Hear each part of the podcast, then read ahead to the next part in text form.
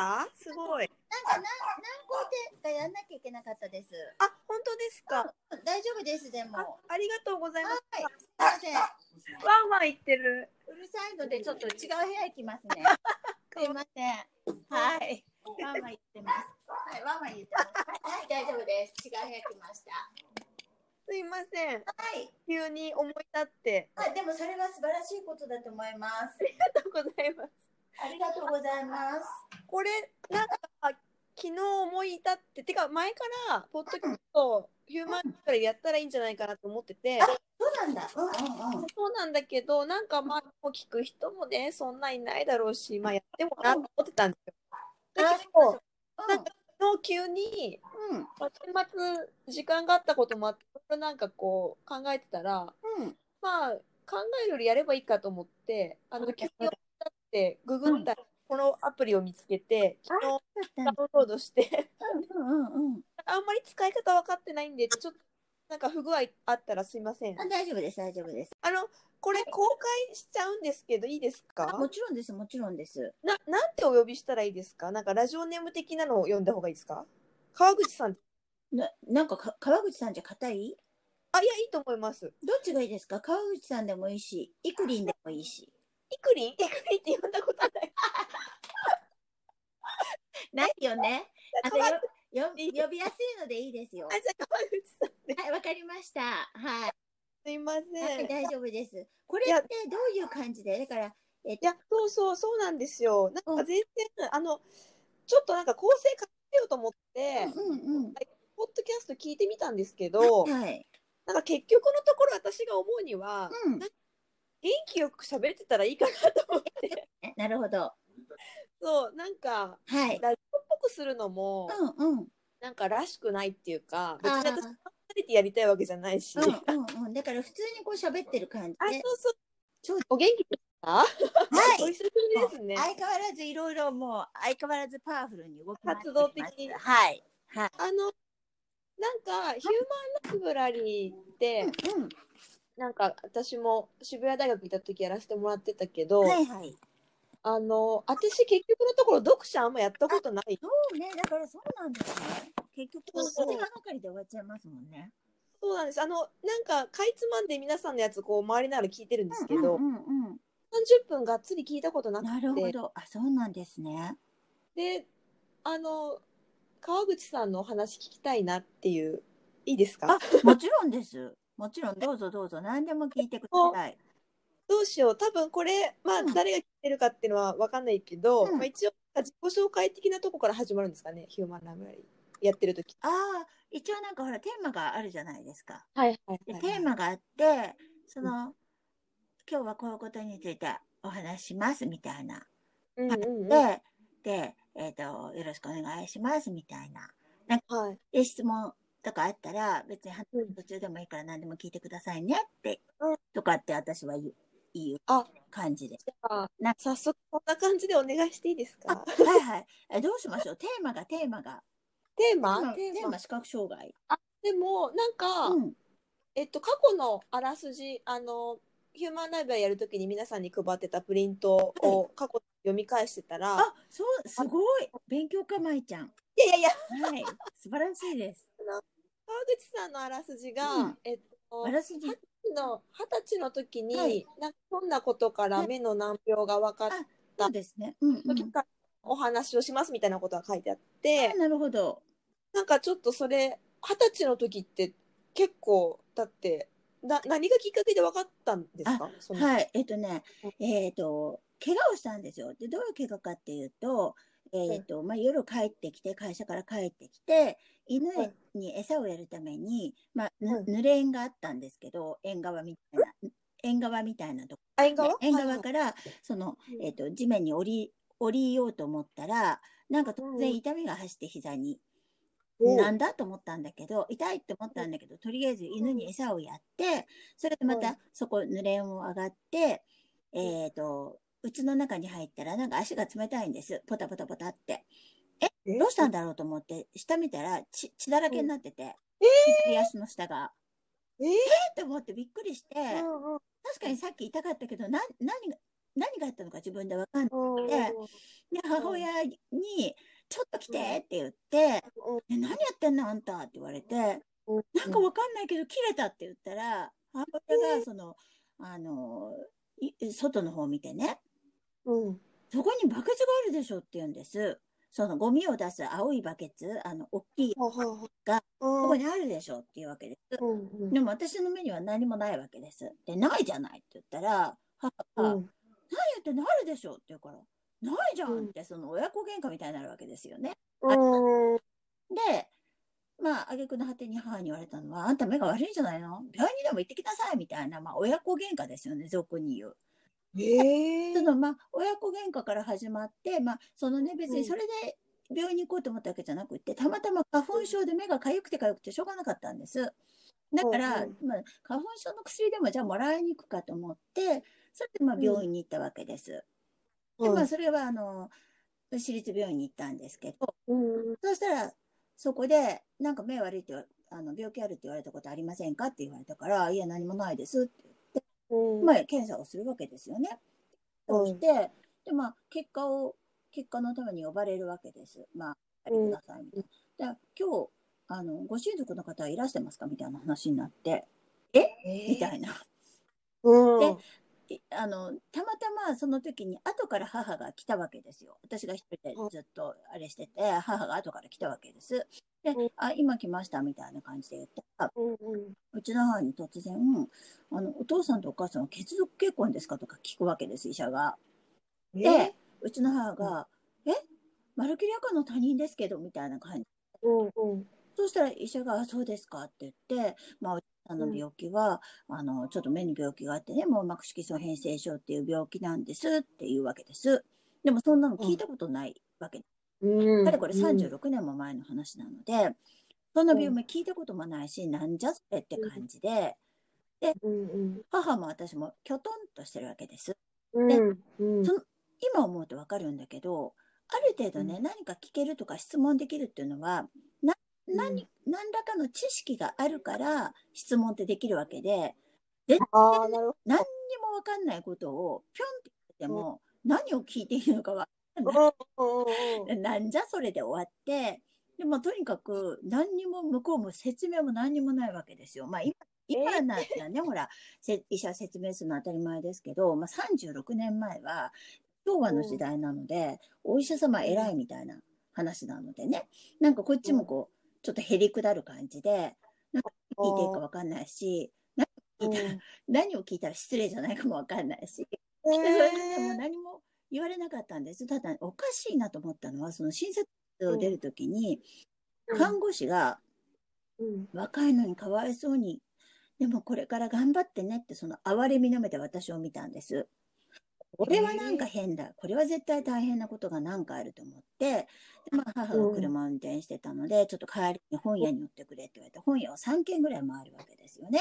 うんまあうん当時ネットないですから、家庭の医学っていうのをね、あの、がな何冊か出てて、そのいろんな本屋で家庭の医学読み漁るわけです。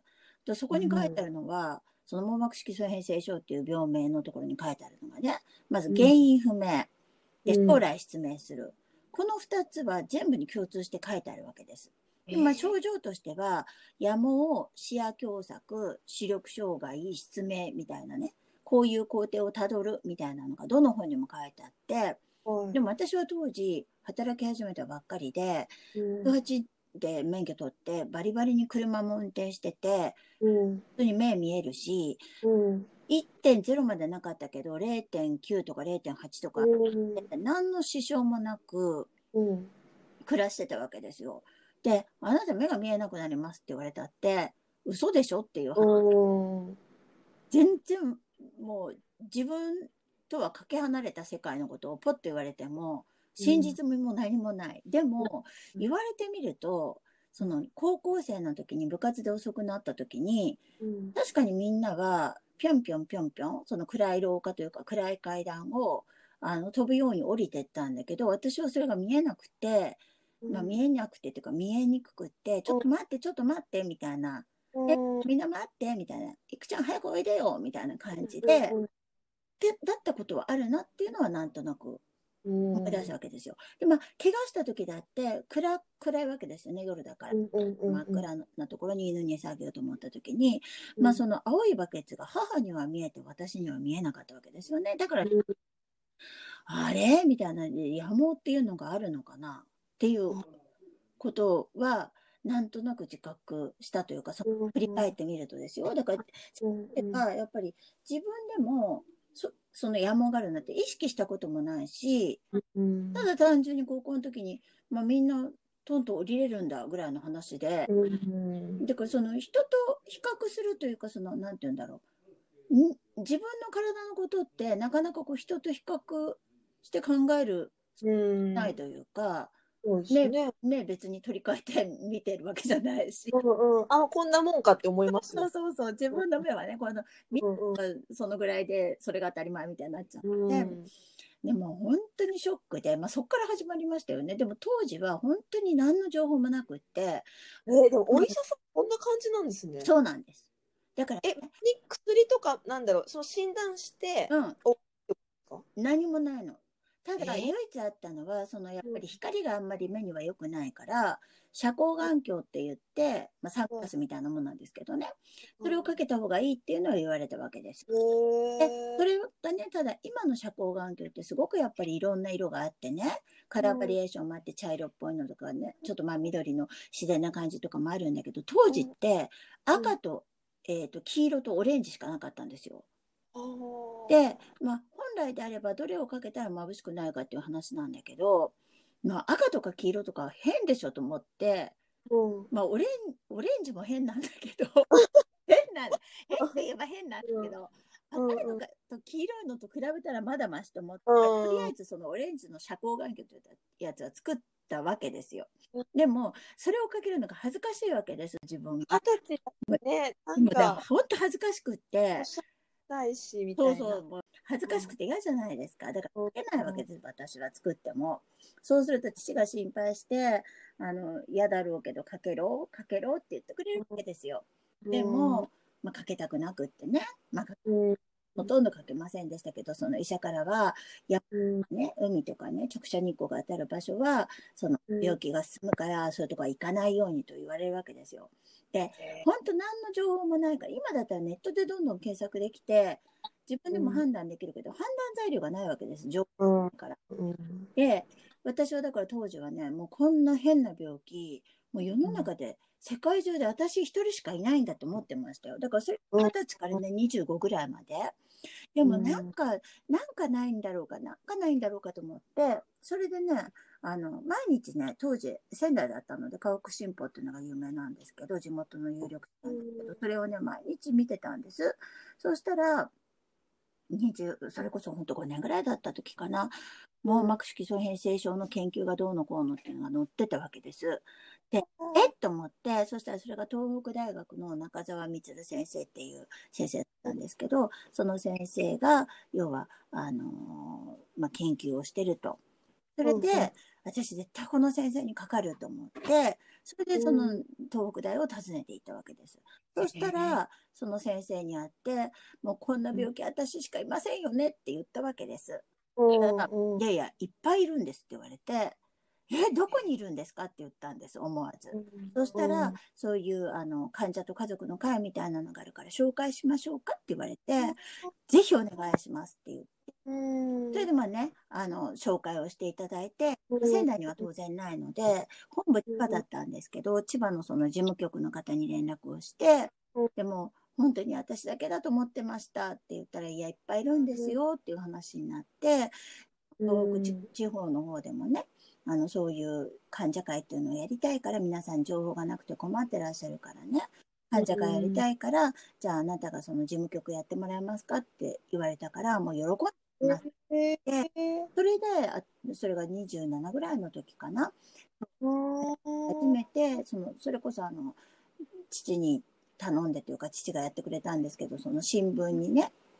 うん。あのまあそういう記事を載せてもらってこういうことますっていうのを載せてもらってその診断してくれた中澤先生見てくださった先生をの医療講演会も一緒にやってね。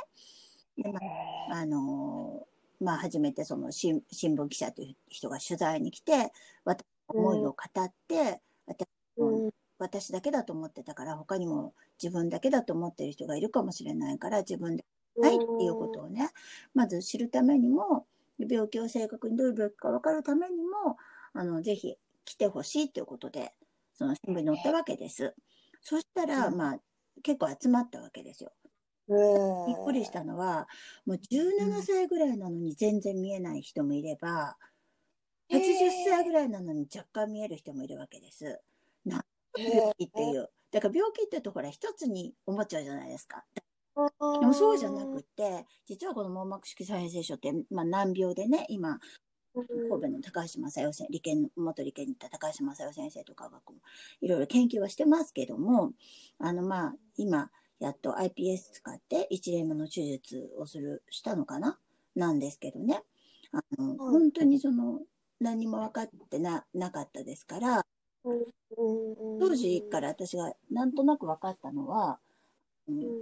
要は、いつ発症したか、赤ちゃんで発症しちゃう人もいるわけですよ。かと思うと30ぐらいで分かる人もいて、本当にみんな様々で、いくつで見えなくなるかとか、いくつになってもまだ見えてるかっていうのがみんな違うわけなんですね。で、本当に分かんない病気だなと思ったんだけどね、17歳ぐらいの子がね、今度東京に行くと、東京で一人暮らしをするっていうんで、その子はもう全問になってたんですけど、に来てて、え、なんで、あの、東京に一人で見えなくて大丈夫なんですか？って、まあ私もどっちかっていうと請願者寄りで何も分かんなかった人で、普通に考えて目が見えない女の子がね、一人東京に行ってどうやって暮らすんだろうか？みたいに、でまあ今だったら分かるけど、当時は何にも分かんなかったの。大丈夫なんだろうか？と思ったら、いや、この子はね、マッサージをするにはちょっと体が小さすぎてね、体に無無理だと思うから、その四谷でね、パソコンを習って、音声パソコンとかを習って、その、うんと、何でしたっけ、その文字起こし？文字起こしの仕事があるので、あの、で、それをやらせようと思うんですってお母さんが言って、結局その、地方にいて目が見えなくなっちゃうと、まあ、えっ、と、まあ当時ですよ。だから36年前ですよ。ほとんどが、まあうん今パソコンありますけど、当時はパソコンもないしね。うんあの、あんまの仕事しかないじゃないですか。がやっぱり、あの、体力的に無理となると、そういう、まあ、当時東京にしかなかったんでしょうけど、音声パソコンを使って文字起こしをするっていう仕事を見つけたんでしょうね、多分親子でね。だからまあ、その、生きていくために、そう、一人で東京に行かせて、一人暮らしをさせてっていう、ああ、そんな運命なんだ、みたいな。もう本当衝撃でしたし、あともっと衝撃だったのが、福島から来た女性がいてね、その方、6歳だったんですけど、何？福島から来た女性がね、35、6歳ぐらいの女性。うん。でね、今日初めて外に出ましたっていうわけですよ。えええー？って思うでしょ？今うん。今令和ですか？まあ、けど、昭和ですよ、一応。昭和って江戸時代じゃないですよね。昭和の時代なのに、うんなんで36、7歳ぐらいの人がね、35、6、7歳ぐらいの人が、なんでうん初めて外に出るって何言っちゃってるのと思ったら、結局ね、そうのん地方に行けば行くほど、その自分の力障害者が出たとなると、大変なわけですよ。そのうちの名誉に関わるわけです。そうする、え、なんか36、え、なえ30何年前？えっ、と、36年前。なんか最近な感じですけど、そんな感じなんですか？そんな感ええじ。それでね、そう、ここもうちを出たことがないって言うんです。えー。って思って、で、うちに囲われてあんたは出なくていいから近所に行ってね、もしその目が見えない子人がね、このうちから出たなんていうことになったらとんでもないからっていう話でえ出させられなかったっていうんです。ところがまあその女性新聞とかを読ま、よ読むことができたので、識字はあったのでね、字は読むことができたので、学校とかもね、行かせられなかったらしいですよ。えだから義務教育だから、結局、まあ、中学しか出てないってことですよね。結局、勉強する権利もなかったというか、ざまあ、だから義務教育って、まあ、今でもそうですけど、不登校の子とかだって、とりあえず、まあ、中学校行かなくても卒業証書はもらえる。そんな感じなんでしょうね。でも字は読めたので、新聞は見見ることができたと。その、とただ、あえ方が、えっと、ちょこっとはうん、だからちっちゃい頃は見えてたらしいんです。でもどんどん悪くなってくるから見ちゃもうあれダメよっていう話になって。そうでもとね、来た時ね、その方はね、全盲ではなかったのかな、若干見えたのかな。だから多分ルーペとか使って新聞は読んでたのかもしれないんですけど、え、それでも外出るなって親から言われてたってことです。うんだからね、まあ地方に行けば行くほどそういうことがあってね、でもそれっていう話は私は聞きますけどね。で、まあね、そういう世の中で、結局ね、ん。その方は初めて来ましたと勇気を持って、まあ力でられても、ほぼ監禁状態だったけども、その勇気を持って今日、勇気が、うん。そうですね。そう、勇気を持って今日ここに来てよかったと。こういうふうな情報を初めて知りましたと。で、本当にゆきこさん、その、こういう会を開いてくれてありがとうございましたって私言われたわけです。あもう本当にね、なんかもう、唖然とする気持ち、ありがとうございましたって言われて、あ、よかったよかったって単純に喜べない。何かすごく残って、ああ、もうこういう人たちを少しでも出していかなきゃって、そのあ人生が全然違っちゃうわけですよね。ちゃんと、ああの学ぶべきことを学んで、できれば、そんな思いすることないじゃないですか。まあ、人権も何もないわけですよ、小学だけで。まあ、そんなことを経験しながら、私もまあ、どんどんどんどん悪くなってくるわけですけど、まあ、31の時に、そのまあ結婚するっていうことを機にね、あの、うん、検査をするわけです。そしたら、まあ、視野が半分になって、あなた、障害者ですよって言われたわけです。で、その時に、え？って思って、まあ、そうなるかもしれないって言われてても、人間ってそうならないって思いたいじゃないですか。だから、要は私はそっちの世界には絶対行かないぞと思ってたわけです。悪くなるという不安。見えてるそうしね。そう見えてるあの、そう。私は性害者だ。うんまあ、性害者という言葉知らないから、障害者じゃないもんって思ってたし、車もバンバン運転してたし、でも車運転してる時にやっぱりね、徐々に徐々に夜暗くなると見えなくなるわけですよ。だからもう夜の運転はなるべく控えて、でなんか怖いわけですよね。例えばトンネルとか入っちゃうと本当に怖くって、対向車との距離感覚がつかめなくて見えてないから。いやいやもんで運転してたのもあるんですけど、でも本当ね、31の時に障害者ですって言われた時にあの衝撃？今思うとなんでそういうふうに衝撃を受けたのかがわかるんですよ。それは私に偏見があったからなんです。だから私は障害者になりたくないっていうことは、障害者は丸か×かでば×だったわけですよね、私の。だから自分がそういう偏見を持ってるっていうことを知らないから、うん。その知らない間の偏見で私は健常者側みたいに思ってるわけですよ。ででもそういうことっていうのは本当に世の中皆さんたくさんあると思うし、そういうのをね、うんやっぱりこう自分で振り返るきっかけがあったって、そしてそれを私は偏見がありますって、はっきり認めてうん、人の前で言えるようになった自分が私は今は好きなんですよ。うん。うんだからそうするとすごく生きるのが楽になるわけです。その、うん要は若い時にはまあ普通に働いてたし、そういう病気があることも隠してたし、そうするとどうなるかっていうと、結局こう、人と同じにやらなきゃいけない。見えなくても見えるふりをしなくちゃいけない。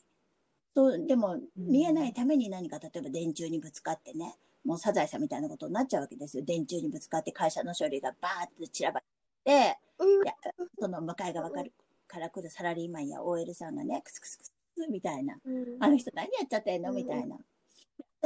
そして、うんあ、そうか、うん。その時は、えっと、見えてはいるんだけど、視界が狭いそういう状態ってことです。だから視野っていうのはね、だから、まあ、あれなんていうの？白白状？白い杖？なを持ってる、うん、持ってなくて、だかそう。ら他から見れば、まあ、いわゆる見える人とそうそうそう。して、まあ、えあの、他の人から見えてる私はだって自分でもそう思ってましたから。だって見えるもん。運転できるうもんって。ん。でしょ？で、うんましてその車を運転してる時にね、まあ、盲学校が行く道にあるわけですけど、盲学校でまあ、白状ついてる人がいるわけじゃないですか。ど歩いてるわけじゃないですか。その時に私はね、おいおいおいおい、そのさ、そこの白状の人さ、こっち側にふらふら出てくんなよって思いながら運転してたわけですよ。ね？で、まああ、OL さんってハイヒールとか履くじゃないですか。まあ、ハイヒールというかパンプスね。もうこんなデコボコしちゃって、パンプスがさ、もう本当に、パンプスの皮がさ、こう、なんていう、よれちゃうっていうか、傷ついちゃうじゃないとか思いながら歩いてたわけですよ、私。あ、展示ブロックの邪魔上をね。だなって思いながら。で、それがまるっきり180度逆になってたわけですよね。いや、本当に、必要になってたね、自分にとって。だからね、うんうん本当にね、それはね、そういう意味ではすごく良かったと思います。自分を振り返るきっかけになって。えー、なんかい意外です。川口うん。はなんか、あの、そう、なんだろうな、なんかこう、すごくフラットにいろんなこと見てる方だと思って、こう。いろんな、うん、だから人間って、やっぱりその、でも私はね、うん。その二十歳の時の自分と比べて、今50、せいすごく成長したと思うんですよ。でも、でそういう不自由があったから、嫌な思いもいっぱいしたから、たたこともあったけど、そういう思いをしたから人として成長できたんだなと思うし、多分そういう話を聞いたり、それが人事だったら、やっぱりね、自分のことじゃないことは人間は人事ですよね。例えば自分、あの、そういう病気の人聞いて、うんまあ、かわいそうだなって思うけど、自分じゃないし、所詮。だからそこで終わるじゃないですか。で、ましてその、うんお当事者であったり、もしくは当事者の家族であったり、もしくはそういう人が知人にいたり、友人にいたりすれば、親戚にいたりすれば、少しは関心持つけど、うん。そんな、まるっきり何にもない、ね、そういう接したことがない人に、あの、視覚障害に興味持ってくださいって言ったって無理ですよ、世のそんなこと言ったってね、関心持ってくださいなんて言ったって持ちませんよ。だって自分しかないもん。うんだから人間っていうのはね、うんそういう生き物なんです。で、それがいいとか悪いとかじゃないんです。だからそういう人たちに向けてもう何か、でも発信はすることは大事で、だから今はそういうような活動をしてますけど、私はね、こういう話をね、平気にしますけど、ほとんどの人はね、隠すと思います。自分が、ああ、あ、そういう、あの、過去をね。ね、そういうふうに思ってたなんていうこと。そんな白状でふらふら歩かないでよって思ってたっていうことを言っちゃうことはいけないことだって思うでしょ？うん。うん、でも逆逆に川口さんだから言えますよっていうか、うんうん。そのまあいわゆるうん性,、うん。性願者？その。言える人が白を持ってうん。フラフラしてなんて言言えない、まあ言えないっていうか思って確かに。てともねそうそうそう言えないしねなんか。でもやっぱり思ってるところあるんですよそれは当然そうです。特にね、あの見えない人に対してはね、やっぱり厄介だとうん。か邪魔だとか、絶対ね、そういう場面っていうのはあると思うんです。で、でもそれを口に出すか出さないかで、実際にね、口に出されることっていうのはいっぱいあるんですよ、私も。なんかね、歩いてるだ歩いてるだけで、ね、言われるんですか？障害者のくせにとか言われるんんです。障害者のくせに何ですかって聞けばいいんですけど、私も。いやもう川口さん言ってほしい来てほしいけど ちょっと怖いから言わないですよ、言わない。私怖いたら聞いたちから言わないけど、何なのよと思うねこと。なあとはん本当です見えないね。の。にふらふら歩くなとかね。見えないんだったらうちにいろとかね。やっぱりね、そういう人は世の中にはいるんです。あの、みんながみんな、こう、だいぶ変わりましたよ。その私のが分かった36年前と比べれば世の中ずいぶん変わりました。いい方向に来ました。でもそれでも、未だにそういう人がいるのはいるんです。でも私は、それもね、それでもいいと思うんです。っていうのはなんでかっていうと、それこそ多様性ですよ